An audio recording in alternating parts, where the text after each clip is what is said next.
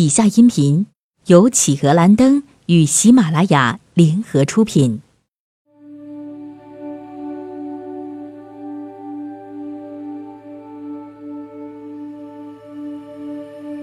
企鹅蓝灯有声书《耳朵里的世界》，七堂极简物理课，作者卡洛·罗韦利，译者文征、陶慧慧，朗读者黄磊。第一课：最美的理论。少年时代的爱因斯坦曾度过一年无所事事的时光。很可惜，现在很多青少年的父母经常会忘记这样一个道理：一个没有浪费过时间的人，终将一事无成。那时候，爱因斯坦因为受不了德国高中的严苛教育而中途辍学，回到了他位于意大利帕维亚的家中。那个时候正是二十世纪初，意大利工业革命刚刚开始。他的工程师父亲正在波河平原上建造第一批发电站，而爱因斯坦则在阅读康德的著作，偶尔去旁听帕维亚大学的课程。他听课只是为了好玩，既不注册学籍，也不参加考试。但正是这看似儿戏的行为，使他成为真正的科学家。后来，他去了苏黎世大学读书，开始全身心投入到物理学的研究中。几年后的一九零五年，他向当时最负盛名的科学期刊《物理学年鉴》投寄了三篇文章。这三篇文章中的任何一篇都足以让他获得诺贝尔奖。其中，第一篇指出了原子的存在，第二篇则奠定了量子力学的基础。我在下一课里会细说。而在第三篇中，他提出了第一个相对论，也就是我们今天所说的狭义相对论。这个理论说明了，对每个人来说，时间的流逝速度可以不一样。如果一对双胞胎中的一个人以高速运动，那么两人的年龄将不再相同。爱因斯坦很快成为著名的科学家，收到了很多大学的聘书。即便是这样，仍然有些事让他心绪不宁。尽管他提出的相对论立刻获得了一片赞誉，但他与我们对引力的了解。也就是自由落体的认知产生了矛盾。他在写一篇总结相对论的论文时，发现了这个问题，于是对伟大的物理学之父牛顿那著名的万有引力学说提出了质疑。我们能否修正一下这个理论，让它不再与新生的相对论水火不容？为此，他陷入了沉思，并花了十年时间来解决这个问题。在这十年里，他疯狂研究，反复尝试，不断犯错，陷入混沌。他发表过错误的论文，有过各种灵光乍现的想法，也曾误入歧途。终于，在一九一五年十一月，他发表了一篇论文，给出了完整的解答。这是一个全新的引力理论，他称之为广义相对论。这是他的杰作。伟大的苏联物理学家列夫·朗道称之为最美的理论。世界上有许多感人至深、无与伦比的伟大作品，比如莫扎特的安魂曲、荷马的《奥德赛》、西斯廷礼拜堂的穹顶画、莎士比亚的《李尔王》。想要领悟这些作品的妙处，都要经历一个从头学起的过程，但最终获得的回报将是百分之百美的享受。其实，除了美感之外，这些作品还能为我们提供一个观察世界的全新视角。广义相对论这颗爱因斯坦的明珠，正是这样一件杰作。我还记得自己对这个理论初有心得时的激动心情。那是大学最后一年的夏天，在卡拉布里亚大区孔多弗里城的一片海滩上，我沐浴在希腊风情的地中海艳阳下。因为没有学校课业的打扰，学生在假期里往往能更专注的学习。我当时正在研读一本书，书页的边缘都被老鼠咬烂了。每当我忍受不了博洛尼亚大学那些无聊的课程时，就会跑回位于翁布里亚山区的家中。我的家不成样子，有点嬉皮风格。我每天晚上都会用这本书堵住那些可怜的小动物的洞口。此刻。我时不时的从书页中抬起头来，看看面前波光粼粼的大海，我仿佛看到了爱因斯坦想象中弯曲的时空。这简直就像魔法一样，宛如一位朋友在我耳边低声细语，告诉我一个不同凡响却又不为人知的真相，瞬间揭开了遮蔽真实的面纱，展现出一个更简洁、更深刻的秩序。自从得知地球是圆的，像疯狂的陀螺一样旋转之后，我们就认识到事实并非如表面所见。每当我们瞥见事实新的一面时，都会激动不已。这意味着又有一层面纱要被揭开了。在历史的长河中，我们的知识领域里先后出现过很多次飞跃，但爱因斯坦完成的这次飞跃或许是无与伦比的。这是为什么呢？首先是因为一旦我们掌握了其精髓，这个理论便简洁的惊人。下面我来简要的叙述一下。牛顿试图解释物体下落和行星运转的原因。他假设在万物之间存在一种相互吸引的力量，他称之为引力。那么，这个力是如何牵引两个相距甚远、中间又空无一物的物体的呢？这位伟大的现代科学之父对此显得谨慎小心，未敢大胆提出假设。牛顿想象物体是在空间中运动的，他认为空间是一个巨大的空容器，一个能装下宇宙的大盒子。也是一个硕大无朋的框架，所有物体都在其中做直线运动，直到有一个力使它们的轨道发生弯曲。至于空间，或者说牛顿想象的这个可以容纳世界的容器是由什么做成的，牛顿也没有给出答案。就在爱因斯坦出生前的几年，英国的两位大物理学家法拉第和麦克斯韦为牛顿冰冷的世界添加了新鲜的内容。电磁场，所谓电磁场是一种无处不在的真实存在，它可以传递无线电波，可以布满整个空间，它可以震动，也可以波动，就像起伏的湖面一样。它还可以将电力四处传播。爱因斯坦从小就对电磁场十分着迷，这种东西可以让爸爸修建的发电厂里的发电机运转起来。很快，他想到，就像电力一样，引力一定也是由一种。场来传播的，一定存在一种类似于电场的引力场。他想弄明白这个引力场是如何运作的，以及怎样用方程对其进行描述。就在这时，他灵光一闪，想到了一个非同凡响的点子，一个百分百天才的想法：引力场不弥漫于空间，因为它本身就是空间。这就是广义相对论的思想。其实，牛顿的那个承载物体运动的空间与引力场是同一个东西。这是一个惊世骇俗的理论，对宇宙做了惊人的简化。空间不再是一种有别于物质的东西，而是构成世界的物质成分之一，一种可以波动、弯曲、变形的实体。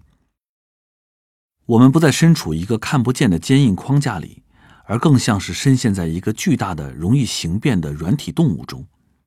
太阳会使其周围的空间发生弯曲，所以地球并不是在某种神秘力量的牵引下绕着太阳旋转，而是在一个倾斜的空间中行进，就好像弹珠在漏斗中滚动一样。漏斗中心并不会产生什么神秘的力量，是弯曲的漏斗壁使弹珠滚动的。所以，无论是行星绕着太阳转，还是物体下落，都是因为空间发生了弯曲。那么，我们该如何描述这种空间的弯曲呢？十九世纪最伟大的数学家、数学王子卡尔·弗里德里希·高斯已经写出了描述二维曲面，比如小山丘的表面的公式。他还让自己的得意门生将这一理论推广到三维乃至更高维的曲面。这位学生就是波恩哈德·黎曼。他就此问题写了一篇重量级的博士论文，但当时看起来全然无用。黎曼论文的结论是，任何一个弯曲空间的特征都可以用一个数学量来描述。如今我们称之为黎曼曲率，用大写的 R 来表示。后来爱因斯坦也写了一个方程，将这个 R 与物质的能量等价起来。也就是说，空间在有物质的地方会发生弯曲，就这么简单。这个方程只有半行的长度，仅此而已。空间弯曲这个观点现在变成了一个方程，然而这个方程中却蕴含着一个光彩夺目的宇宙。从此，广义相对论这一神奇的宝藏向人们展示了一连串梦幻般的预言。他们看似疯子的胡言乱语，却全都得到了证实。首先，这个方程描述了空间如何在恒星周围发生弯曲。由于这个弯曲，不仅行星要在轨道上绕着恒星转，就连光也发生了偏折，不再走直线。爱因斯坦预测太阳会使光线偏折。在一九一九年，这个偏折被测量出来，从而证实了他的这一预测。其实不仅是空间，时间也同样会发生弯曲。爱因斯坦曾预言，在高空中，在离太阳更近的地方，时间会过得比较快；而在低的地方，离地球近的地方，时间则过得比较慢。这一预测后来也经测量得到了证实。如果一对双胞胎，一个住在海边，一个住在山上，只要经过一段时间，住在海边的那个就会发现，住在山上的兄弟要比自己老得快一些。然而，好戏才刚刚开始。当一个大恒星燃烧完自己所有的燃料氢时，它就会熄灭，残留的部分因为没有燃烧产生的热量的支撑，会因为自身的重量而坍塌，导致空间强烈弯曲，最终塌陷成一个真真正正的洞。这就是著名的黑洞。在我上大学那会儿，世人还不大相信这个神秘理论的预言。如今，天文学家已经观测到宇宙中大量的黑洞，并对它们进行了详尽的研究。但还有更精彩的：整个宇宙空间可以膨胀和收缩。爱因斯坦的方程还指出，空间不可能一直保持静止，它一定是在不断的膨胀的。一九三零年。人们确确实实观测到了宇宙的膨胀。这个方程还预测，这个膨胀是由一个极小、极热的年轻宇宙的爆炸引发的。这就是我们所说的宇宙大爆炸。人类再一次经历了这样的事。起初，没有一个人相信这个理论，但大量证据纷纷出现在我们眼前，直至在太空中观测到了宇宙背景辐射。也就是原始爆炸的余热里弥漫的光。事实证明，爱因斯坦方程的预言是正确的。此外，这个理论还说，空间会像海平面一样起伏。目前，人们已经在宇宙中的双星上观测到了引力波的这种效应，与爱因斯坦理论的预言惊人一致，精确到了千亿分之一。还有许多其他的例子，这里就不再细说了。总之。爱因斯坦的理论为我们描绘了一个绚丽多彩而又令人惊奇的世界。在这个世界里，有发生爆炸的宇宙，有坍塌成无底深洞的空间，有在某个行星附近放慢速度的时间，还有像大海洋波一般无边无际延展的星际空间。我那本被老鼠咬破的书，把这一切一一呈现在我面前。这并非痴人在犯傻时随口编的故事。也不是卡拉布里亚那地中海的骄阳让我晕头转向，更不是那粼粼的海水让我产生幻觉，这些都是事实，或者更确切的说，是对事实的惊鸿一瞥，比我们平日里模糊庸常的见解要高明一点。这样的事实看似和我们的梦境由同样的材质构成，但无论如何，的确比我们平日那些云雾般的梦境。更为真实。所有这一切都源自一个朴素的直觉，那就是空间和引力场本是一回事。这一切也可以归结为一个简洁的方程。尽管我的读者们肯定难以了解它的奥妙，但我还是情不自禁地将它抄录于此，想让大家看看它到底有多么的简洁美妙。R a b 减二分之一。r g a b 等于 t a b，就这么简单。当然了，要先学习和消化黎曼的数学，才能解读和使用这个方程，要花些功夫，付出些辛苦才做得到。但这总比感悟贝多芬晚期弦乐四重奏的神秘之美要容易得多。无论是欣赏艺术，还是领悟科学，我们最终得到的将是美的享受和看待世界的全新视角。以下音频由企鹅蓝灯与喜马拉雅联合出品。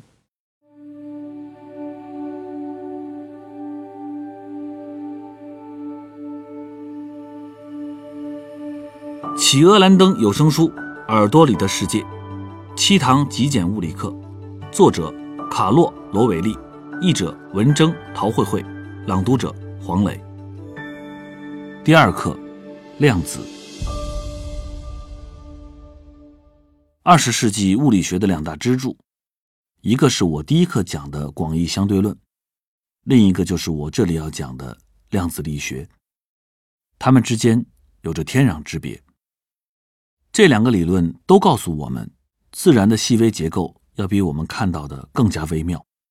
广义相对论是一颗小巧的宝石，它是由爱因斯坦凭借一己之力思考孕育而来的，是关于引力、空间和时间简洁而又统一的观点。然而，量子力学或者说量子理论则正好相反，它在实验上获得了无与伦比的成功。其应用也改变了我们的日常生活，比如我用来写文章的电脑就和它息息相关。但是这个理论在诞生一百多年之后，仍然笼罩在一片神秘莫测的奇异氛围中。量子力学正好诞生于一九零零年，它几乎引领了整整一个世纪的密集思考。德国物理学家马克思·普朗克。计算了一个热匣子内处于平衡态的电磁场，为此他用了一个巧妙的方法。假设电磁场的能量都分布在一个个的量子上，也就是说，能量是一包一包或一块一块的。用这个方法计算出的结果与测量得到的数据完全吻合，所以应该算是正确的，但却与当时人们的认知背道而驰，因为当时人们认为能量是连续变动的。硬把它说成是由一堆碎砖块构成的，简直是无稽之谈。对于普朗克来说，把能量视为一个个能量包块的集合，只是计算上使用的一个特殊策略，就连他自己也不明白为什么这种方法会奏效。然而五年以后，又是爱因斯坦终于认识到这些能量包是真实存在的。爱因斯坦指出，光是由成包的光粒子构成的。今天。我们称之为光子。他在那篇文章的引言中写道：“在我看来，如果我们假设光的能量在空间中的分布是不连续的，我们就能更好的理解有关黑体辐射、荧光、紫外线产生的阴极射线，以及其他有关光的发射和转化的现象。根据这个假设，点光源发射出的一束光线的能量。”并不会在越来越广的空间中连续分布，而是由有限数目的能量量子组成，它们在空间中点状分布，作为能量发射和吸收的最小单元，能量量子不可再分。这几句话说的简单而又清晰，是量子理论诞生的真正宣言。请注意这段话一开始，在我看来这几个不同凡响的字眼。这不禁让人联想到达尔文在自己的笔记中，以“我认为”这几个字为开端来介绍他物种进化的伟大思想，而法拉第在其著作中第一次介绍电磁场这个具有革命意义的概念时，则提及自己犹豫不决。伟大的天才都懂得三思而行。起初，爱因斯坦的这项成果被同行们当成笑柄。他们认为这个年轻才子在信口开河。后来，爱因斯坦就是凭借这项研究获得了诺贝尔奖。如果说普朗克是量子理论之父的话，那么爱因斯坦就是让这一理论茁壮成长的养育者。就像天下所有的孩子一样，量子理论长大以后就走上了自己的道路。后来，爱因斯坦也不再承认这个孩子。在二十世纪。一十到二十年代，丹麦人尼尔斯·波尔引领了这一理论的发展。他了解到原子核内电子的能量跟光能一样，只能是特定值。而更重要的是，电子只有在特定的能量之下，才能从一个原子轨道跳跃到另一个原子轨道上，并同时释放或吸收一个光子。这就是著名的量子跃迁。波尔位于哥本哈根的研究所里，聚集着二十世纪最具天赋的年轻科学家们。他们共同努力，试图为原子世界中种种令人困惑的现象建立秩序，以期创立一个自洽的理论。一九二五年，量子理论的方程终于出现了，取代了整个牛顿力学。很难想象什么比这更伟大的成就了。霎时间，一切现象都找到了归宿，一切都可以被计算出来。这里只举一个例子。你们记得元素周期表吧？就是门捷列夫的那个，他把宇宙中可能出现的所有元素都列了出来，从氢元素到铀元素，好多学校教室里都挂着这张表。那么，为什么偏偏是这些元素被列在表上呢？为什么元素周期表的结构是这样的呢？为什么这些元素和周期会有这样的特征呢？答案就是每一种元素。都是量子力学最主要方程的一个解，整个化学学科都基于这一个方程。率先为这个新理论列出方程的是一个非常年轻的德国天才维尔纳·海森堡，他所依据的理念简直让人晕头转向。海森堡想象电子并非一直存在，只在有人看到它们时，或者更确切地说，只有和其他东西相互作用时，它们才会存在。当它们与其他东西相撞时，就会以一个可计算的概率在某个地方出现。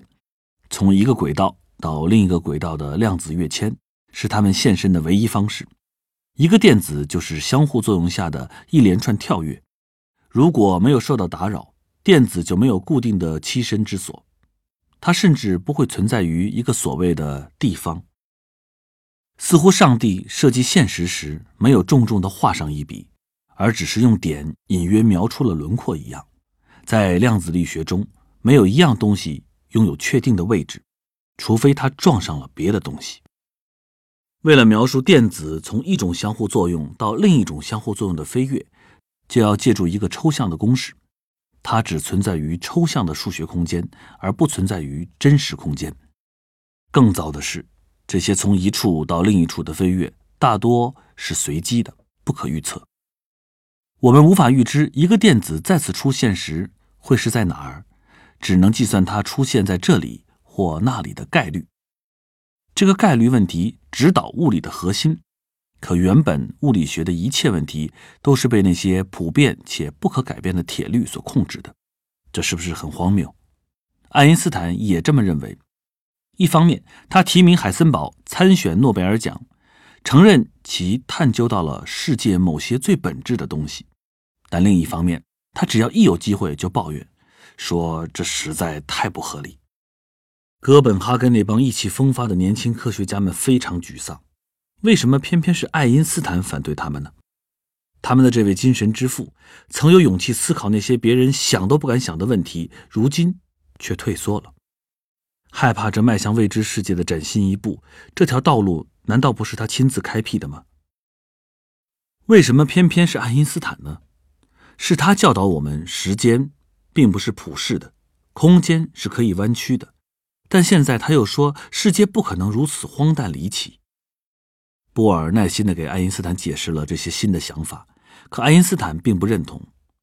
为了证明这些新想法是自相矛盾的，爱因斯坦设计出了一些思想实验。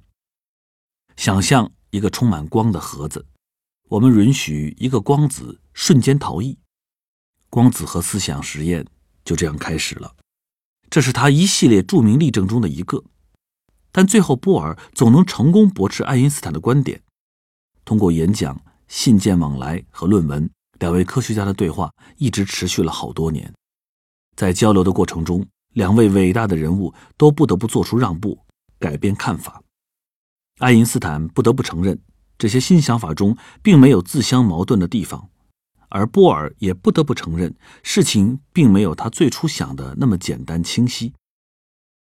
但是爱因斯坦并不愿意在最关键的地方做出让步，他坚持认为确有独立于相互作用之外的客观存在，而波尔也坚称新理论确定的这种全新又深刻的存在方式是有效的。最后，爱因斯坦承认，量子理论是人类认识世界进程中的一个巨大进步，但他还是坚信事情不可能如此荒诞离奇，在这一切背后一定存在着一个更为合理的解释。一个世纪过去了。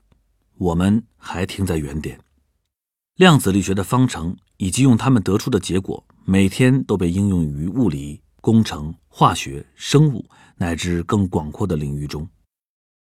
量子力学对于当代科技的整体发展有着至关重要的意义。没有量子力学，就不会出现晶体管。然而，这些方程仍然十分神秘，因为它们并不描述在一个物理系统内发生了什么。而只说明一个物理系统是如何影响另外一个物理系统的。这意味着什么呢？是否意味着一个系统的真实存在是无法被描述的呢？是否意味着我们还缺少一块拼图？或者在我看来，是否意味着我们要接受所谓的真实只不过是相互作用造成的？我们的知识在增长，这毋庸置疑。我们可以做一些以前连想都不敢想的事情。知识的增长也开启了新的问题、新的奥秘。在实验室里运用量子力学方程的人，通常不太关心这些方程本身的问题。然而，近几年，越来越多的物理学家和哲学家在论文中和会议上持续探讨这个问题。量子理论诞生至今已有一百多年，但它究竟是什么呢？是对世界本质的一次非同凡响的深刻探究。是侥幸灵验的一个美丽错误，是不完整谜团的一部分，还是关于世界结构这样艰深问题的一个线索？只是我们目前还消化不了。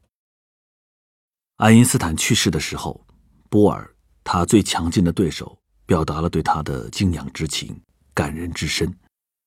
几年后，当波尔也去世的时候，有人拍下了他书房黑板的照片，黑板上。画着一幅图，是爱因斯坦思想实验中那个充满光的盒子。直到生命的最后一刻，他仍在挑战自己，仍然想要知道的更多。直到最后一刻，他仍未停止怀疑。以下音频由企鹅蓝灯与喜马拉雅联合出品。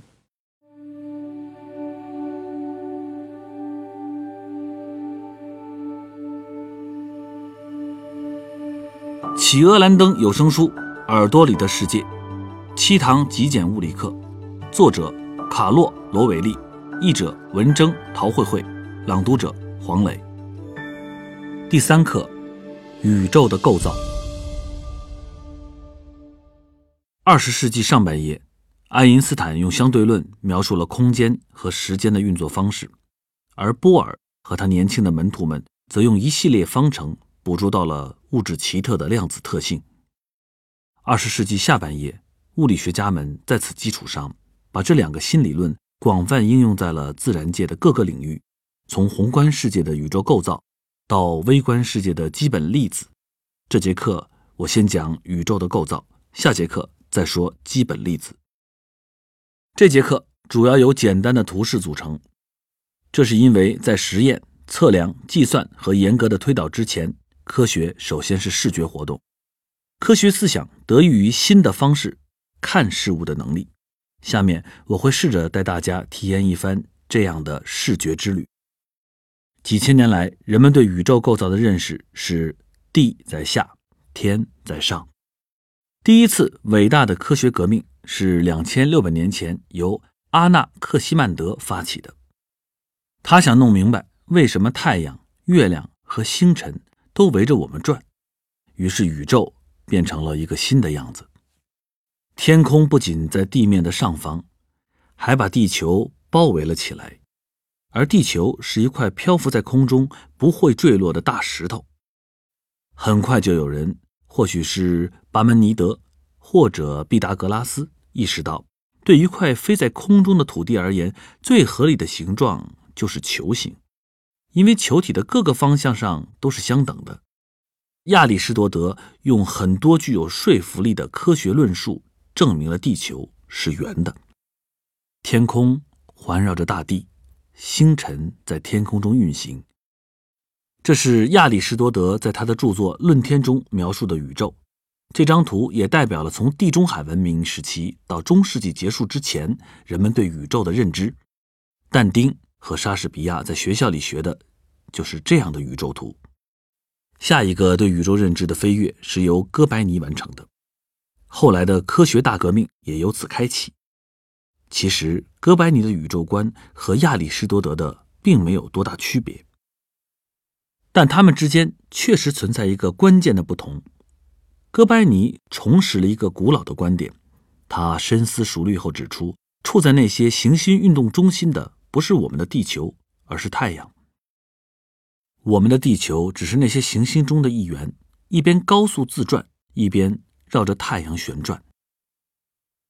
我们的知识持续增长，借助不断改进的科学仪器，我们很快知道太阳系只是不计其数的星系中的一个，而我们的太阳也只是众多恒星中普普通通的一颗，是浩瀚银河系星云中的沧海一粟而已。但是在二十世纪三十年代，天文学家们对星云、恒星之间近乎白色的云团进行精确的测量后发现。银河系本身也只是众多星系间浩瀚星云中的一粒尘埃，这些星系一直蔓延到我们最强大的天文望远镜也看不到的地方。世界现在成了一片均匀的、没有尽头的疆域。通过哈勃望远镜，我们可以看到无数遥远的光点，它们中的每一个黑点都是一个星系，其中有上千亿个如太阳般的恒星。近几年，我们发现绝大多数这样的恒星周围都有行星环绕，所以在宇宙中还存在着不计其数的像地球一样的行星。这片均匀无边的宇宙，并不像看上去那么简单。就像我在第一节课中解释过的那样，空间不是一马平川，而是弯曲的。宇宙布满了星系，所以我们想象它的纹理会像海浪一样起伏，激烈处还会产生黑洞。空穴，我们今天终于知道，这个布满星系、富有弹性的浩瀚宇宙，是大约一百五十亿年前由一个极热极密的小星云演化而来的。为了表现这一点，我们不再需要画出宇宙的样子，而应画出宇宙的整个历史。宇宙诞生的时候就像一个小球，大爆炸后一直膨胀到它现在的规模。这就是我们现在对宇宙最大程度的了解了。还有别的什么吗？宇宙爆炸之前还有什么东西存在吗？或许还有，我们在两课之后再讲吧。那么，还有没有与我们类似或者完全不同的宇宙呢？这我们还无从知晓。以下音频由企鹅蓝灯与喜马拉雅联合出品。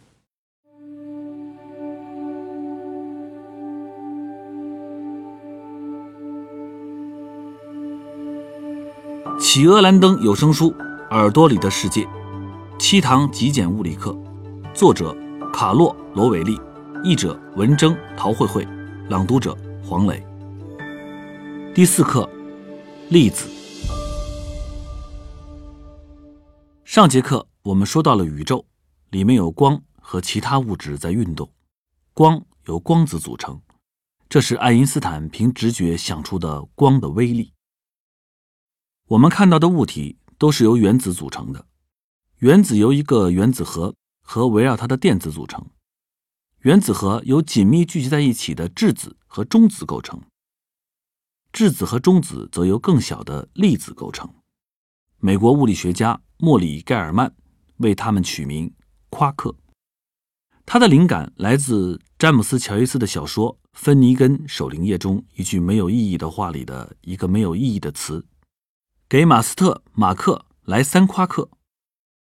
我们触碰到的每样东西都是由电子和这些夸克组成的。夸克之所以能够在质子和中子里粘在一起，是因为一种物理学家们称作胶子的粒子，它是从英文的胶水变化而来的。科学家们取名时似乎并没有发觉这个词有点可笑。我们身边的所有物体都是由电子、夸克、光子和胶子组成的，它们就是粒子物理学中所讲的基本粒子。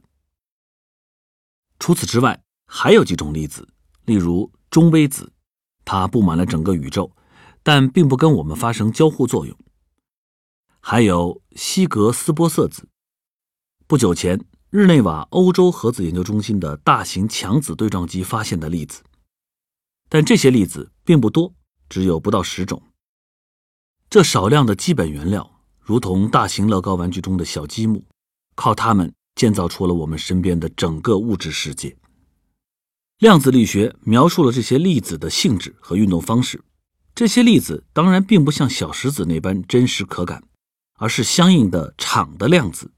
比方说，光子是电磁场的量子，就跟在法拉第和麦克斯韦的电磁场中一样，它们是这些变化的基底场中的原激发，是极小的移动的波包。它们的消失和重现遵循量子力学的奇特定律，存在的每样东西都是不稳定的，永远都在从一种相互作用迁越到另一种相互作用。即使我们观察的是空间中一块没有原子的区域，还是可以探测到粒子的微小涌动。彻底的虚空是不存在的，就像最平静的海面，我们凑近看，还是会发现细微的波动和震荡。构成世界的各种场也会轻微的波动起伏。我们可以想象，组成世界的基本粒子在这样的波动中不断的产生、消失。这就是量子力学和粒子理论描述的世界。这同牛顿和拉普拉斯的世界相去甚远。在那里，冰冷的小石子在不变的几何空间里，沿着精确而漫长的轨迹，永恒不变地运动着。量子力学和粒子实验告诉我们，世界是物体连续的、永不停歇的涌动，是稍纵即逝的实体不断的出现和消失，是一系列的震荡，就像二十世纪六十年代时髦的嬉皮世界，一个由事件而非物体构成的世界。粒子理论的细节在二十世纪五十至七十年代逐渐得到完善。参与这项工作的有二十世纪最伟大的物理学家。如理查德·费曼和盖尔曼，还有一群举足轻重的意大利人。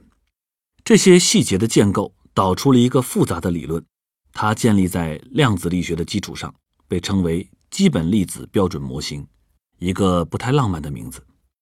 二十世纪七十年代，在其所有预测被一系列实验证实之后，这个标准模型终于得以确立。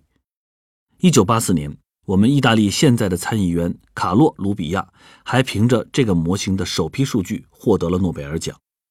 二零一三年，希格斯玻色子的发现完成了标准模型确认工作的最后一环。虽然有一系列成功的实验，物理学家们却从未真正认真看待标准模型。这个理论至少第一眼看上去零零碎碎、东拼西凑，它由不同的理论和方程集合而成。看不出有什么清晰的秩序。它描述了某些场通过由某些常数决定的某些力相互作用，表现出某些对称性。可为何非得是这些场、这些常数、这些力和这些对称性呢？我们距离广义相对论和量子力学的简洁方程还很遥远。标准模型方程对世界进行预测的方式也复杂的离谱。直接使用这些方程会得出毫无意义的预测，因为计算出来的每个数都是无穷大。要想得到有意义的结果，必须假定参数本身就是无穷大，才能抵消荒谬的结果，让它们变得合理。这道曲折迂回的程序就是重整化，它在实际应用上是可行的，但那些追求简洁性的人仍觉得有所欠缺。爱因斯坦之后。二十世纪最伟大的科学家，量子科学最重要的建立者，标准模型的第一个也是最主要的方程的作者保罗·狄拉克，在他生命的最后几年，曾反复表达他对这一状况的不满。他说：“我们还没有解决这个问题。”近几年，标准模型还出现了一个明显的缺陷：天文学家们发现，在每一个星系的周围都存在着一团巨大的云状物。我们是通过它对星体的引力和它使光发生偏折的现象，才间接发现它的。我们无法直接看到这团巨大的云，也不知道它由什么组成。科学家们提出了很多假设，却没有一个说得通。很明显，有东西在那儿，但它具体是什么，我们却无从知晓。今天。我们把它称为暗物质，一种无法用标准模型描述的东西，不然我们也不会看不见它了。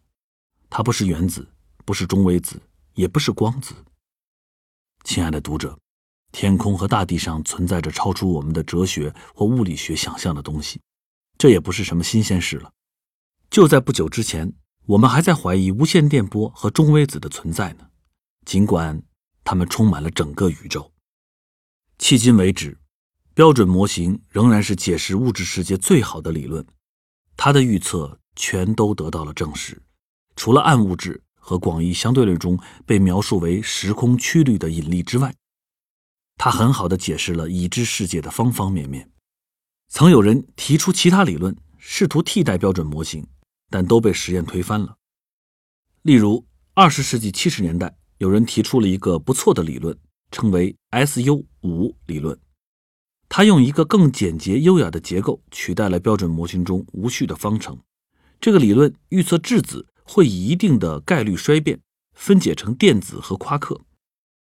科学家们造了很多巨型仪器来观测质子的衰变。有些物理学家为寻找可观测到的质子衰变奉献了一生。由于衰变需要太长时间，所以不能一次只观测一个质子。人们取来成吨的水。在周围安装灵敏的探测器，观测质子衰变的效应。可是，唉，至今还没有人观测到质子的衰变呢。SU 五这个漂亮的理论虽然简洁美妙，却得不到上帝的青睐。同样的故事也许正在上演。有一种被称为超对称的理论，预言存在一类新粒子。在整个物理生涯中。我不断听说有同事在满怀信心地期待着这些粒子不日就被发现，但是随着时间的流逝，一天天、一月月、一年年、数十载，这些超对称粒子依然没有现身。物理学史并非只有成功，所以我们现在还只能依赖标准模型。它可能不太优美，但是用来解释我们周围的世界却很好用。谁知道呢？仔细想想，或许并不是这个模型不优美，而是我们还没有学会从正确的角度看待它，没有发现隐藏其中的简洁。如今，这就是我们对物质的认识：屈指可数的几种基本粒子，不断的在存在和不存在之间震动、起伏，充斥在似乎一无所有的空间中。它们就像宇宙字母表里的字母。以无穷无尽的组合讲述星系、繁星、阳光、山川、森林、田地，以及节日里孩子脸上的笑容和星光璀璨的夜空的漫长历史。以下音频由企鹅蓝灯与喜马拉雅联合出品。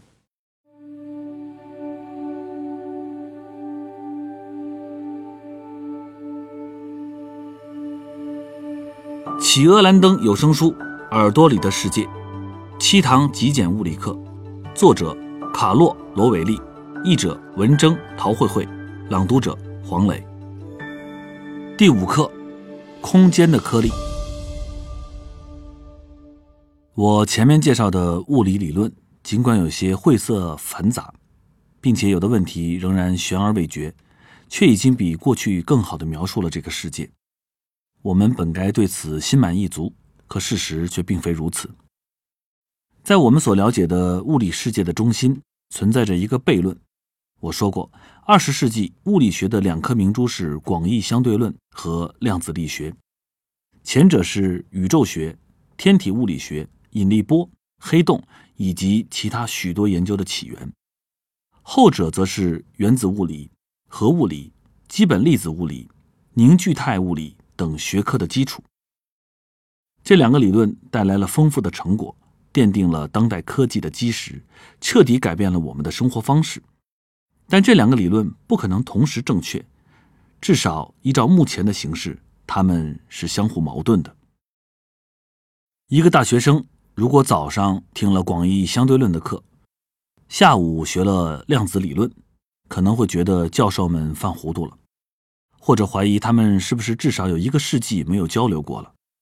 不然，为什么早晨世界还是弯曲的空间，所有东西都是连续的，下午它就成了一个能量量子跃动的平直空间？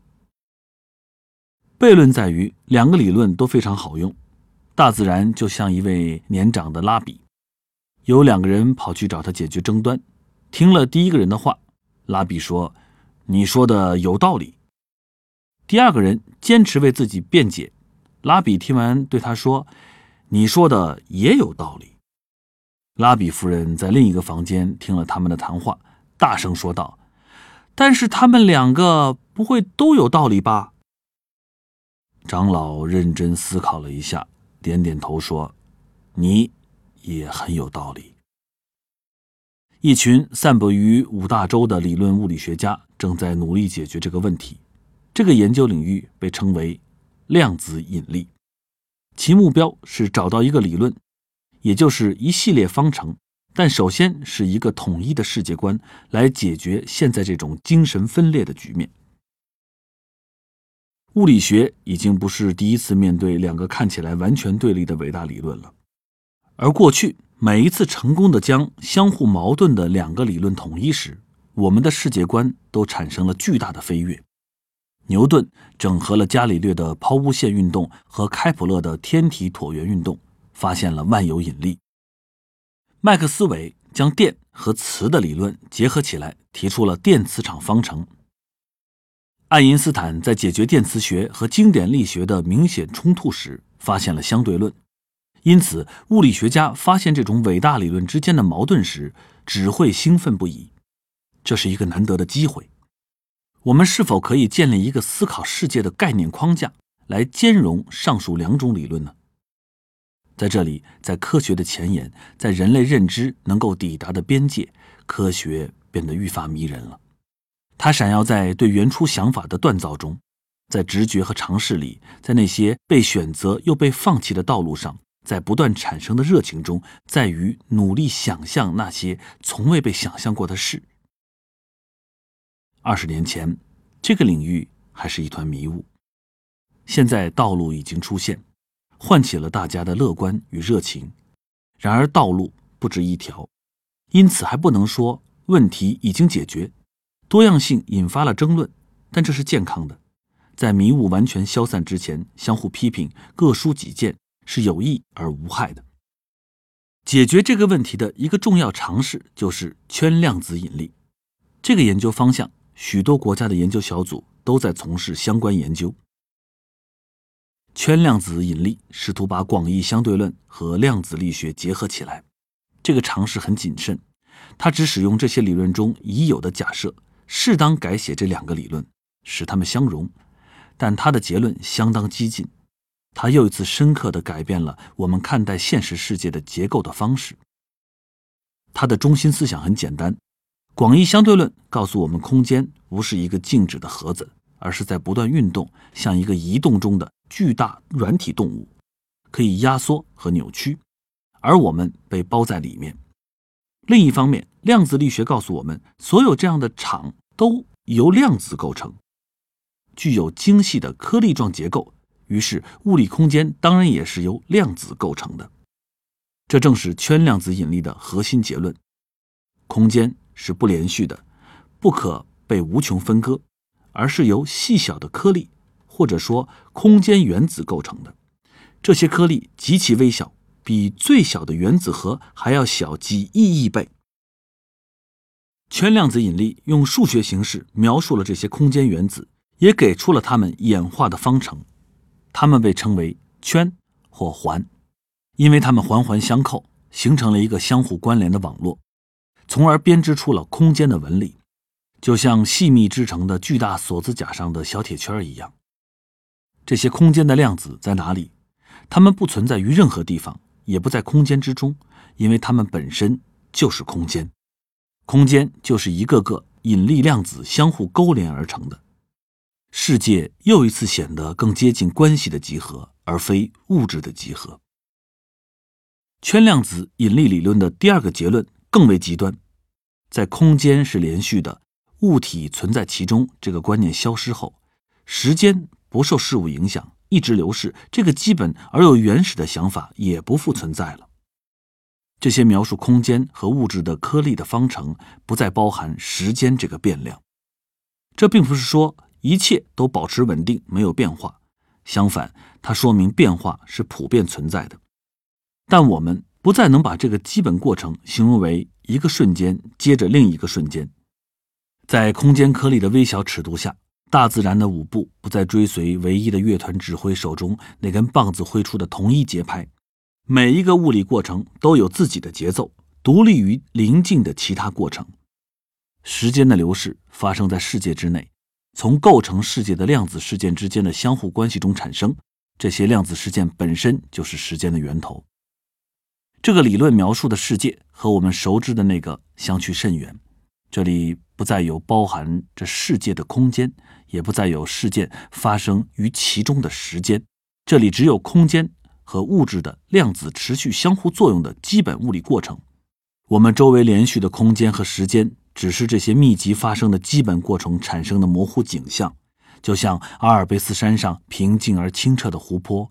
其实是无数微小的水分子快速舞动形成的。这个理论可以通过实验证实吗？我们正在进行思考和尝试，但目前还没有得到实验的证实。然而，已经有很多不同的尝试了。其中之一源于对黑洞的研究。我们现在可以观测到天空中由恒星坍缩形成的黑洞，被自身的重量压垮后，组成恒星的物质坍塌。并从我们的视野中消失了，但它去了哪里呢？如果圈量子引力理论正确的话，那么物质不可能坍缩成一个无穷小的点，因为无穷小的点是不存在的，存在的只有一块一块的有限空间。被自身重量压塌的物质会变得越来越密，直到量子力学可以产生一个反作用力来抗衡这个压力。我们假设。在恒星生命的最后阶段，时空的量子浮动平衡了物质本身的重量。这个阶段的恒星就被称为普朗克恒星。如果太阳停止燃烧，形成一个黑洞，那这个黑洞的直径约为一点五千米。在黑洞内部，组成太阳的物质会继续坍缩，最终形成一颗如原子般大小的普朗克恒星。组成太阳的全部物质挤压在一个原子大小的空间里。普朗克恒星就是由这种极端的物质状态形成的。普朗克恒星是不稳定的，一旦压缩到最大程度，就会回弹，重新开始膨胀，这就会导致黑洞的爆炸。假设有一个人在黑洞内部坐在普朗克恒星上，他看到的爆炸过程其实是极高速的回弹，但是时间流逝的速度对于他和黑洞外的人是不同的，就像时间在高山上。比在海边流逝的快一样，只因为是极端情况，所以这里时间流逝的速度差异极为巨大。对黑洞内部的观察者来说，回弹是瞬间发生的；对外部的人来说，却是一个极为漫长的过程。所以在我们看来，黑洞在很长时间内都没有变化。我们说黑洞就是回弹的恒星，只不过这个过程是以极慢的速度在我们眼前播放的。有可能在宇宙出生瞬间的熔炉里就有黑洞形成，其中有一些现在还在爆炸。如果是这样的话，我们或许可以在天空中观测到它们爆发时发射的信号，也就是来自天空的高能宇宙射线，从而观察和测量由量子引力支配的现象的直接效果。这是一个大胆的想法，有可能行不通。比如，原始宇宙中并没有形成足够的黑洞。让我们今天还能观测到它们的爆炸，但是寻找信号之旅已经开始了，让我们拭目以待。这个理论的另一个结论极其轰动，它有关宇宙的起源。我们已经知道如何重建宇宙的历史，追溯到最初它只有一丁点的时候。但是在此之前呢？圈量子引力的方程让我们可以把宇宙的历史再往前推一点。我们发现。当宇宙被压缩到极限的时候，根据量子理论会产生一个反作用力，即大爆炸。这个著名的大爆炸很可能实际上是大反弹。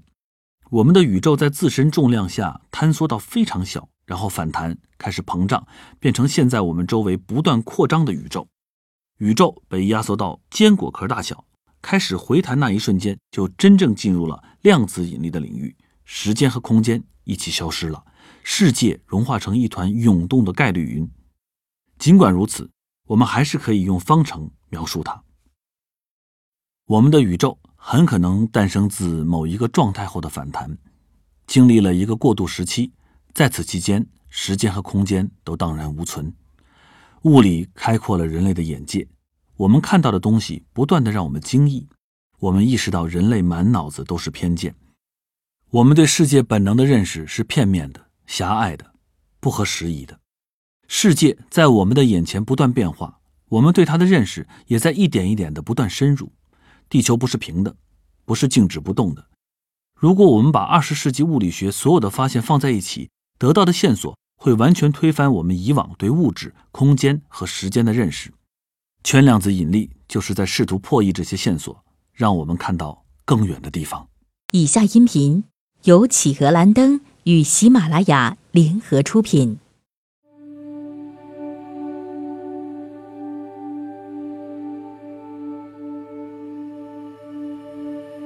《企鹅蓝灯有声书》耳朵里的世界，七堂极简物理课，作者卡洛·罗韦利，译者文征、陶慧慧，朗读者黄磊。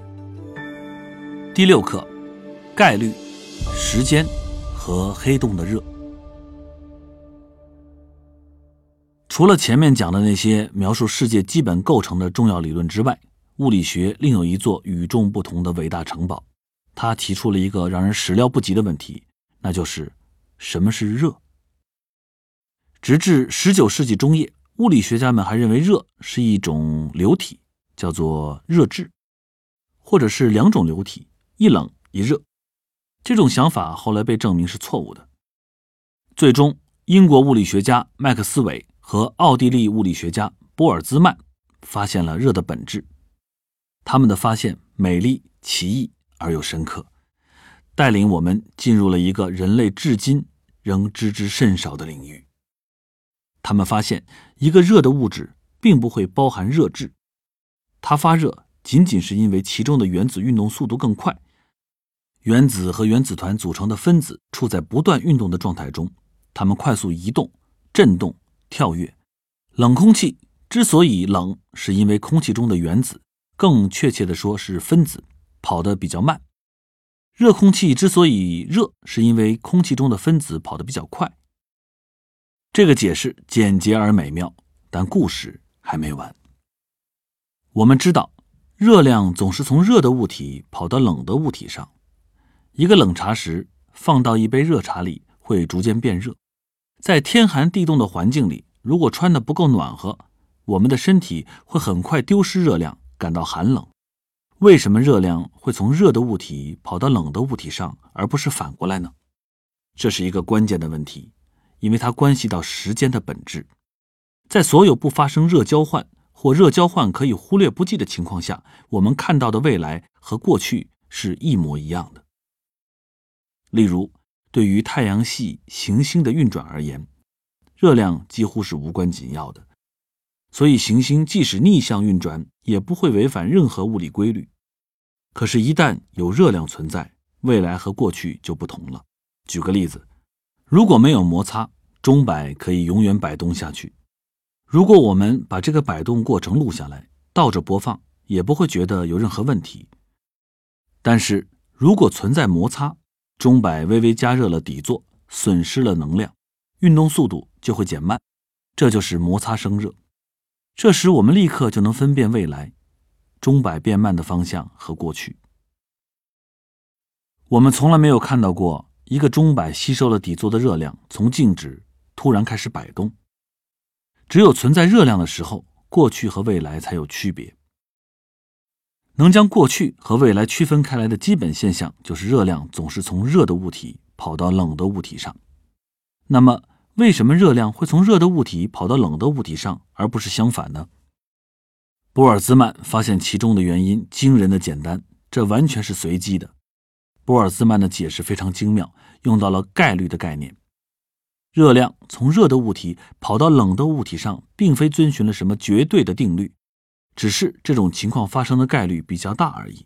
原因在于，从统计学的角度看，一个快速运动的热物体的原子更有可能撞上一个冷物体的原子，传递给它一部分能量，而相反过程发生的概率则很小。在碰撞的过程中，能量是守恒的。但当发生大量偶然碰撞时，能量倾向于平均分布。就这样，相互接触的物体温度会趋向于相同。热的物体和冷的物体接触后，温度不降反升的情况，并非完全不可能，只是概率小得可怜罢了。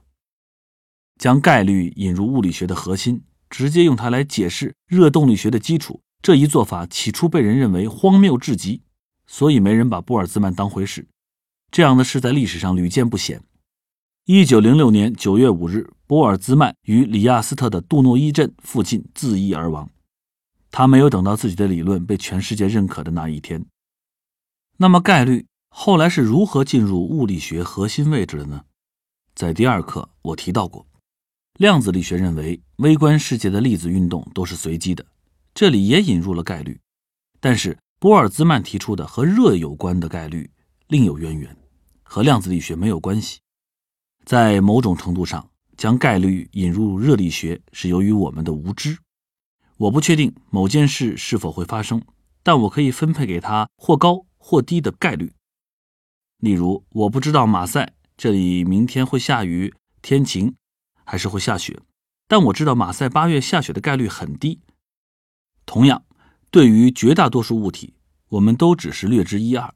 并非完全了解，所以只能基于概率做出预测。比如一个充满气的气球，我可以测量它的形状、体积、压力、温度，但是气球中的空气分子正在快速运动，而我不知道其中每一个分子的确切位置，所以无法对气球接下来的运动做出准确的预测。比方说，如果我解开气球口上的结，然后放手，气球就会一边噗噗的泄气，一边四处乱撞。我完全无法预测它的飞行方向，因为我只知道它的形状、体积、压力、温度。气球四处乱撞取决于它内部分子的分布情况，而我对此却不得而知。但即使不能精确地预测所有事，我还是可以预测这种情况或者那种情况发生的概率。比如，气球从我的手上飞走，飞出窗外，绕着远处的灯塔转一圈，又飞回来，落到我手上的概率就非常小。有些情况发生的可能性会大些，而有些情况则几乎不可能发生。同样，当分子发生碰撞时，热量从热的物体传递到了冷的物体上的概率是可以计算的。结果显示，这个概率比热量从冷的物体传递到热的物体的概率要大得多。物理学中研究上述内容的分支叫统计物理学，它的成果之一就是从波尔兹曼开始研究的热量和温度的概率特性。也就是热力学，我们的无知暗含着世界运行方式的某些线索，这乍看很不合理。冷的茶室在热茶里面会变热，气球放气的时候就会四处乱飞，与我知道与否毫无关系。支配世界的物理原理和我们知不知道有什么关系呢？这个问题理直气壮，答案却很微妙。茶室和气球的运动遵从物理规律，具有必然性。与我们知道与否毫不相干，他们行为的可预测性或不可预测性与他们的具体状态无关，只与它们和我们相互作用的那一部分属性，如温度、压力有关。具体是哪些属性，取决于我们与茶石、气球相互作用的方式。因此，概率同物体自身的演化无关，只与物体跟我们相互作用的特定属性的变化有关。这又一次表明。我们用以组织这个世界的概念之间有着深刻的关联。冰凉的茶石在热茶里面变热，因为在无数个可以标示茶石和茶的微观状态的变量中，它们只通过有限的变量与我们发生相互作用。这些变量的值虽然不足以准确推断未来，例如气球的运动轨迹，但是对于预测茶时变热绰绰有余。希望这番细碎的讲解之后，诸位读者还有兴趣听我说话。在二十世纪的进程中，热力学研究热的科学和统计力学研究各种运动的概率的科学，都延伸到了电磁场和量子现象的领域。不过，当把它们延伸到引力场时，却出现了问题。温度升高时，引力场会如何变化，仍是一个未解的难题。我们知道电磁场加热后会发生什么，比如在用烤箱时。馅饼会被热的电磁辐射加热，我们知道怎样描述它。电磁波会振动，随机分配能量。我们可以把电磁波想象成由光子组成的气体，这些光子像热气球里面的分子一样运动。但是热引力场是什么？我们在第一课说到过，引力场就是空间本身，或者说是时空。因此，当热量在引力场扩散开来的时候，空间和时间也应该发生振动，但是我们还不知道如何描述它。我们还没有发现可以描述热时空的热振动的方程。这些问题把我们引向时间问题的核心：时间的流动究竟是什么？经典物理学中已经提到了这个问题。十九、二十世纪的哲学家十分重视它，但在现代物理学中，这个问题变得更加棘手。物理学通过公式来描述世界，告诉我们物体是如何随时间而变化的。但是，我们也可以用另一些公式解释物体如何随位置的改变而变化，或者烩饭的口味如何随黄油的用量而变化。时间看起来是在流动，但是黄油的量和空间中的位置不会流动。那么，区别在哪里？或者，我们可以问问自己：什么是现在？我们说，存在的事物是现在的事物，过去不再存在了，未来还不存在。但是在物理学中，没有东西对应现在这个概念。对比一下此刻和此处，此处是指说话人所在的位置。如果有两个不同的人，此处就指两个不一样的地方。因此，此处的意思取决于说话的地点。用术语表达就叫做指示性。此刻指说话的这一瞬间也具有指示性。没有人会说此处的东西是存在的，不在此处的东西就不存在。那么，为什么我们可以说此刻的东西是存在的，不在此刻的东西就不存在呢？究竟此刻是客观的，它的流动让物体一个接着一个的存在，还是它和此处一样是主观的？这似乎是个深奥的脑力题，但解决这个问题却是现代物理学的当务之急。因为狭义相对论告诉我们，现在的概念也是主观的。物理学家们和哲学家们得出结论：全宇宙共有同一个现在的观念是种幻觉，时间在宇宙中同步流逝，这种概括也是行不通的。爱因斯坦在他的意大利好友米开莱贝索去世后。给他的妹妹写了一封感人至深的信。米开莱从这个奇怪的世界离开了，比我先走一步，但这没什么。像我们这样相信物理的人都知道，过去、现在和未来之间的分别，只不过是持久而顽固的幻觉。不管是不是幻觉，如何解释，对我们而言，时间在流逝。流动和过去呢？时间的流逝对我们每个人来说都是显而易见的。我们想的事情、说的话都存在于时间中，就连言语本身的结构都离不开时间。一件事情正在、已经或者将要发生，我们可以想象一个没有颜色、没有物质，甚至没有空间的世界，却很难想象一个没有时间的世界。德国哲学家海德格尔强调：“我们栖居于时间之中。”会不会海德格尔视为根本的时间流逝这一特征根本不存在？一些哲学家，其中不乏海德格尔忠实的追随者，认定物理没有能力描述现实最根本的面相，甚至斥之为误导人的知识。但是历史已经多次证明，我们的直觉是不准确的。如果被困在直觉中，我们还想着地球是平的，太阳绕着地球转呢。直觉建立在我们有限的经验之上。当我们能够看得更远时，我们会发现世界并不是原先看上去那样。地球是圆的，开普敦的人是头朝下，脚在上的。相信直觉而罔顾科学家们理性、严谨、智慧的集体验证是不明智的。这就像那种老头子的偏见，他不相信外面的大千世界跟自己住的小村庄有什么差别，不相信那里生活着他从未见过的人。那么，时间流逝这个鲜活的经验从何而来？我认为答案就在热量和时间的紧密联系中。只有当热量发生转移时，才有过去和未来的区别。热量与概率相关，而概率又决定了我们和周围世界的互动无法追究到微小的细节。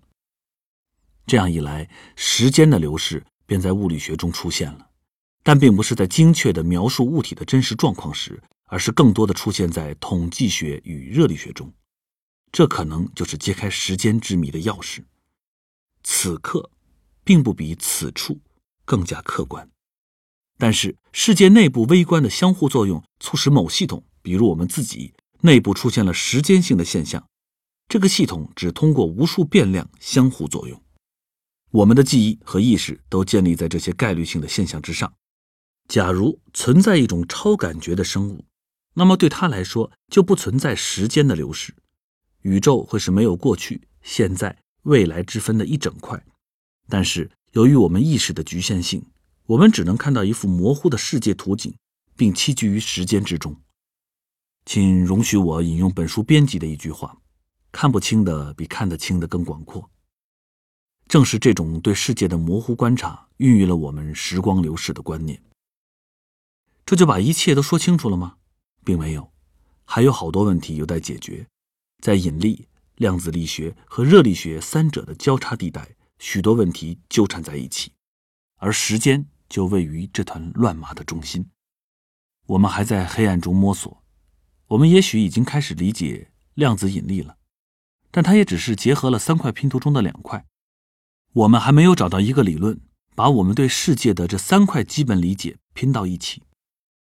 英国著名物理学家史蒂芬·霍金完成了一个计算，给解决这个问题提供了一条线索。他身患重疾，只能缩在轮椅上，并借助辅助仪器说话，但仍在物理学研究上成就卓著。霍金利用量子力学，成功的证明了黑洞总是热的，像火炉一样放热。这是关于热空间性质的一个具体迹象。从来没有人观测到这种热。因为在我们观测到的真实的黑洞中，这种热非常微弱。但是霍金的计算令人信服，在各种场合被人们引用，黑洞的热也被普遍认为是真实存在的。黑洞的热是发生在黑洞这种物体上的量子效应，而黑洞本质上是引力性的。一个个空间量子，空间的基本颗粒，即那些振动的分子，加热了黑洞表面，使黑洞放热。这个现象同时涉及问题的三个方面：量子力学、广义相对论和热力学。黑洞的热如同物理学中的罗塞塔石碑，它用量子、引力和热力学三种语言写就，仍在等待解读，以告诉我们时间的本质。以下音频由企鹅蓝灯与喜马拉雅联合出品。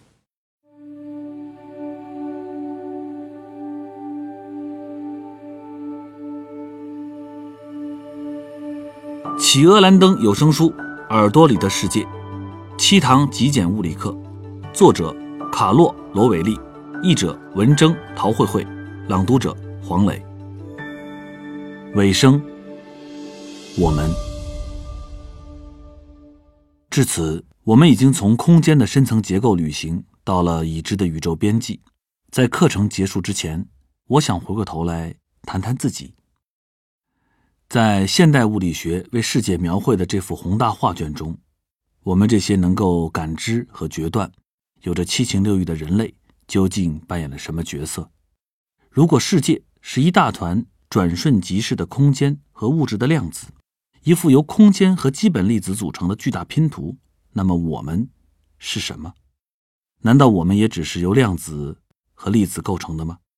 如果是这样，那我们的个体存在感和自我意识从何而来？我们的价值、梦想、情感以及拥有的知识又是什么呢？在这个无边无际又五光十色的世界里，我们到底算什么？我根本没想过在这寥寥数页中真正回答上述问题，这个问题太难了。在现代科学的巨幅画卷中，我们不懂的东西太多，而其中懂得最少的问题之一就是我们自己。然而，如果回避这个问题或对其视而不见，我认为会让我们忽略一些本质的东西。我尝试从科学的角度描述这个世界的面貌，而我们也是这个世界的一部分。我们也就是人类，首先是观察这个世界的主体。是我试图完成的这幅实景照片的集体创作者。我们每个人都是交流网络上的节点，图像、工具、信息和知识就通过这张网传递。这本书就是一个例子。但我们也是我们所感知的这个世界不可或缺的一部分，而非置身事外的旁观者。我们身在其中，我们的观察来自内部。我们由原子和光信号构成。同山上的青松和星系中的群星间交换的原子和光信号并无区别。随着知识的不断增长，我们越来越了解自己在宇宙中的地位。我们只是宇宙的一部分，而且是很小的一部分。在过去的几个世纪里，这一事实日渐清晰；而在近一百年间尤为明显。我们曾经以为自己居住的星球位于宇宙中心，但事实并非如此。我们曾经以为自己是动物植物家族之外的独特物种，后来却发现我们同我们周围所有生物由共同的祖先繁衍而来。我们与蝴蝶和落叶松有着共同的祖先。我们就像独生子一样，在长大的过程中逐渐懂得，世界并非像我们小时候以为的那样，只围着我们转。我们必须接受自己只是万事万物中的一员这个事实，参照他者来认识自己。在德国唯心主义思想的鼎盛时期，谢林认为人是自然的顶峰，因为人类能够意识到自身。如今，从我们当下对自然界的认识来看，这个观点不禁令人莞尔。如果说我们有什么与众不同的话，也只是自我感觉层面的，如同每个母亲至于她的孩子。对自然界的其他事物而言，我们并没有什么特别。在宇宙浩瀚的星海中。我们身处一个偏僻的角落，在构成现实世界的无穷无尽、错综复杂的花纹图案中，我们不过是其中一朵花式。我们建构的宇宙图像存在于我们心中，在我们的思维之中。在这些图像，我们能够借助有限的手段重构和理解的事物，和我们身为其组成部分的真实世界之间存在着无数滤镜。我们的无知、感官和智力的局限。正因为我们是主体，而且是特殊的主体，才会让这些条件影响了我们的经验。但这些条件并不是像康德认为的那样具有普适性，他由此错误推导出欧几里得的空间和牛顿力学都应该是先验为真的。其实，对我们这一物种的心智进化来说，这些东西都是后验的，而且还在不断演进。我们不仅要学习。还要逐渐更新我们的概念框架，使之与我们的认知相匹配。我们尝试了解的是我们身处其中的这个真实世界，尽管这一过程缓慢而又犹疑。我们构建的宇宙图景存在于我们心中，在我们的概念空间里，但它们多多少少描绘了我们所处的这个真实世界。我们要循迹前行，以便更好地描绘这个世界。当我们谈及宇宙大爆炸，或空间的机理时，并不是在延续几十万年来人们围坐在夜晚篝火旁讲述的天马行空的故事。我们要延续的是另外的传统。先人们注视黎明第一缕曙光的眼力，他们可以借此发现热带大草原尘埃之上一只羚羊留下的足迹。通过观察真实世界中的蛛丝马迹，来发现那些我们无法直接看到却有迹可循的东西。认识到我们可能会不断犯错，因此一旦有新的迹象出现，我们要能随时改变方向。同时，我们也清楚，如果我们足够聪明，就会做出正确的判断，找到我们寻找的东西。这就是科学的本质。编故事和追寻踪迹、发现事实是两种截然不同的人类活动，把这两者混为一谈，是当代文化中科学不被理解和信任之肇始。两者之间的分别很微妙。黎明时猎获的羚羊和前晚故事里讲的羚羊神相距并不遥远，界限是模糊的。神话与科学相互滋养，但知识总是有价值的。捉到羚羊，我们就能填饱肚子。因此，我们的知识反映了真实，无论多寡，知识都反映了我们栖居的这个世界，并不是我们与世界之间的交流使人类从自然界中脱颖而出。事实上，世间万物都在不断相互作用，彼此身上都会留下对方的印记。从这个意义上来说，所有事物都在不断的交换信息。一个物理系统拥有的其他物理系统的信息，不包含任何精神的或主观的东西，只是受物理规律支配的某一事物状态与另一事物状态之间的联系。一滴雨水包含着天空中一片云的信息，一束光。包含着发光物质颜色的信息，一块表包含着一日时间的信息，一阵风携带着一场即将到来的暴风雨的信息，一个流感病毒携带着我们易受感染的鼻腔的信息，我们细胞中的 DNA 包含着遗传密码的所有信息，让我长得像我父亲。我的大脑满满都是我在人生经验中积累的信息。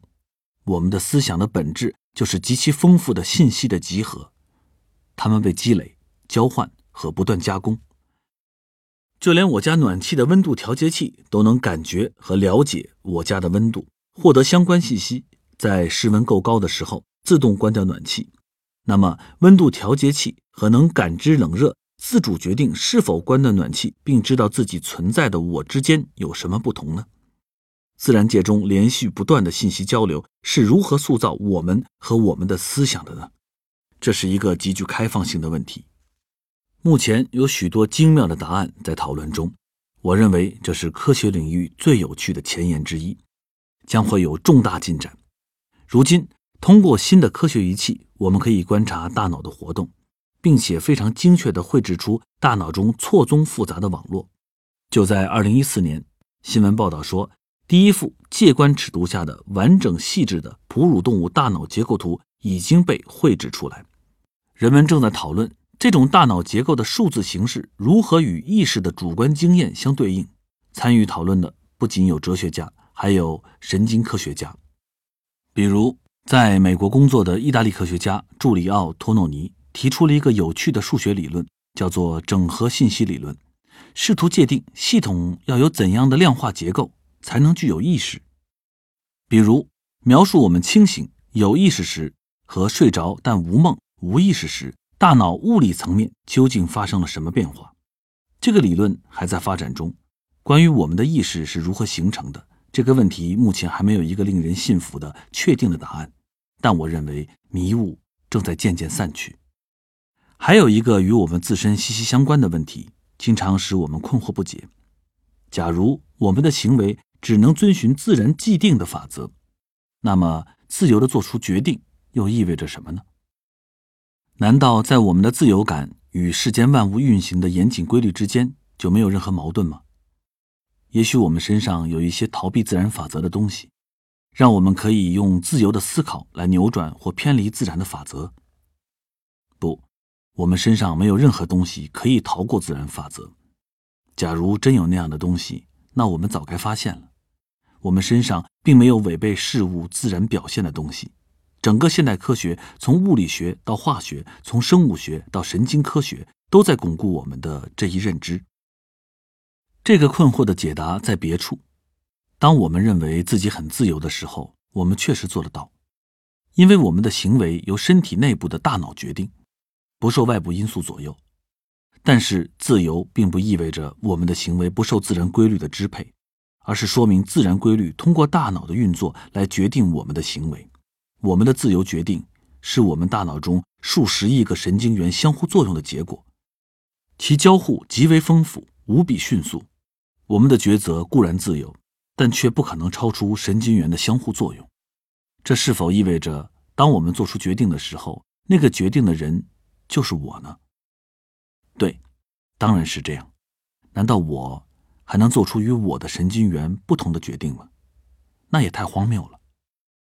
正如17世纪荷兰哲学家斯宾诺莎极为清楚地认识到的那样，这两者是一回事。其实并没有我和我大脑的神经元之分，这两者本是一码事。一个人就是一个程序，复杂而又极其完备。当我们说人类的行为难以预料时，我们没说错，因为人类的行为过于复杂，尤其是让我们自己来预测就更难了。斯宾诺莎早就一针见血地指出，与我们身体内部发生的复杂过程相比。我们的自我认知和印象实在是太粗糙了，正因如此，我们才感觉自己拥有真切的自由。令我们感到惊讶的一切，其实都来自于我们自己。我们的大脑中有亿万个神经元，多得如同银河中的繁星，而这些神经元可能产生的关联与组合，会是一个更加庞大的天文数字。然而，对所有这些，我们都是没有意识的。构成我们的。是这整个错综复杂的过程，而不仅仅是我们能意识到的那一小部分。那个做出决定的我，就是这个通过自我关照而形成的我。这个通过在世界中自我呈现而形成的我，这个以不同视角来理解自身而形成的我，这个通过能处理信息、情景再现的强大大脑形成的我，虽然形成方式尚不能完全明确。但我们已经能够隐约看到了。当我们感受到的是我在做决定时，应该是天经地义的，不然还能是谁呢？正如斯宾诺莎所言，我就是我的躯体、我的大脑和心中发生的庞大复杂活动的总和。我在这本书中讲述的世界的科学图景，与我们对自身的感觉并不矛盾。与我们在道德和心理层面上的思考，以及我们的情绪和感情也不矛盾。世界是复杂的，我们用各种各样的语言来捕捉它，它们一一对应于我们所描述的过程。每一个复杂的过程都可以在不同层面上以不同的语言被处理和理解。这些语言如同他们描述的过程一样，穿插交错，彼此丰富。通过了解大脑中的生物化学过程。我们的心理学研究更精进了，我们生命中的热情与情感也能滋养理论物理的研究。我们的道德价值、情感和爱是再真实不过的了，它们是自然界的一部分，是人类与动物界共享的财富，是我们这个物种通过千百万年的进化确定下来的。它们因其真实而更显珍贵，这些都是构成我们复杂存在的真实事物。我们的真实就是哭泣与欢笑，感恩与奉献，忠诚与背叛，是困扰我们的往昔，也是安详与宁静。我们的真实由我们的社群构成，由音乐引发的情感构成，由我们共同创造的错综复杂的常识网络构成。这一切都是我们描述的自然的一部分。人类是自然不可或缺的一部分，我们就是自然。是它数不胜数、千变万化的表现形式之一。当我们对世间万物的认识不断增长时，我们逐渐意识到了这一点。让我们成为人类的那些特性，并不意味着我们要与自然分离，它们也是自然的一部分。在我们这个星球上，自然可以进行无尽的组合，它不断调整，并使其各部分之间相互影响、彼此关联。交换信息，而人类只是他选取的一种形式。天晓得，在宇宙无穷无尽的空间中，存在着多少或哪些特殊的复杂性，也许是我们无法想象的形态。宇宙中的空间如此辽阔，认为在一个不起眼星系的边缘地带存在着什么特别的东西，不免天真。地球上的生命只是宇宙中可能发生的一个尝试。我们的灵魂也许只是一个小小的样本。我们是一个好奇心很重的物种，在一个由至少十来个好奇心强的物种组成的属人属中，我们是唯一存活下来的一只。种群中的其他物种都已经灭绝，其中有些物种消失的时间并不长，比如尼安德特人，也就灭绝了三万多年。我们这个种群在非洲进化，近似于等级分明、相互争斗的黑猩猩，而更接近乌黑猩猩，也就是小而安静的黑猩猩。它们愉快地聚居一处，地位平等。作为一个不断走出非洲去探索新世界的种群。我们走得很远，远到巴塔哥尼亚高原，远到月亮之上。好奇并不违反自然，我们的天性就是会好奇。十万年前，或许正是出于这种好奇心，我们这个物种从非洲出发，学着眺望远方。夜晚，我在飞越非洲大陆时浮想联翩。假如在我们这些遥远的祖先中，有一个站立起来。朝着北方的旷野行进，他仰头看天时，会不会想到，在遥远的未来，他的一个子孙正在这片天空中飞行，思考着事物的本质，而起因正是与他一样的好奇心。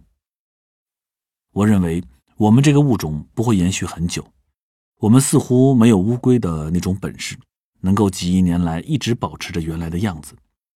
那可是人类存在时间的好几百倍，我们属于一个短命的物种，所有的表亲都已经全部灭绝，而且我们一直在破坏。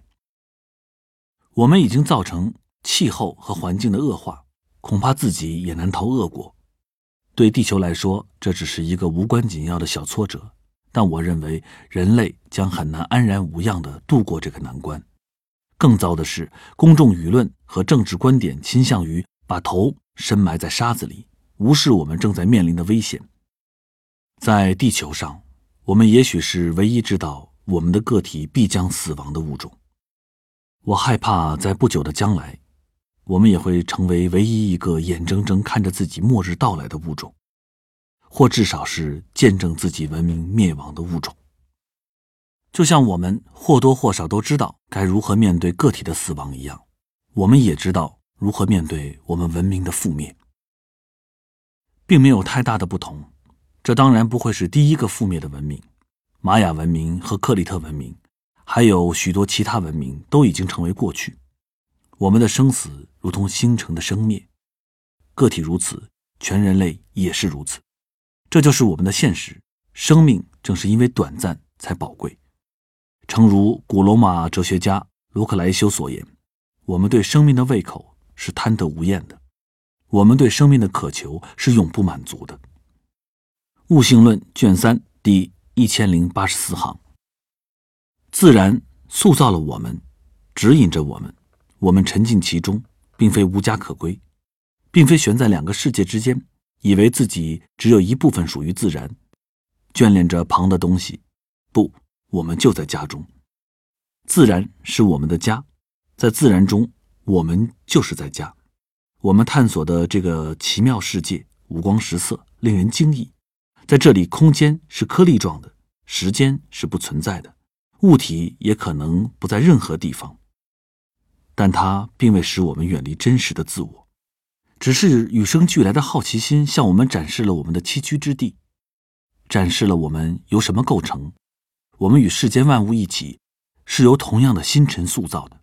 无论我们沉浸在痛苦之中，还是焕发出喜悦的光芒，我们都必须承认，我们是世界的一部分。卢克莱修用美妙的诗句表达了同样的意思。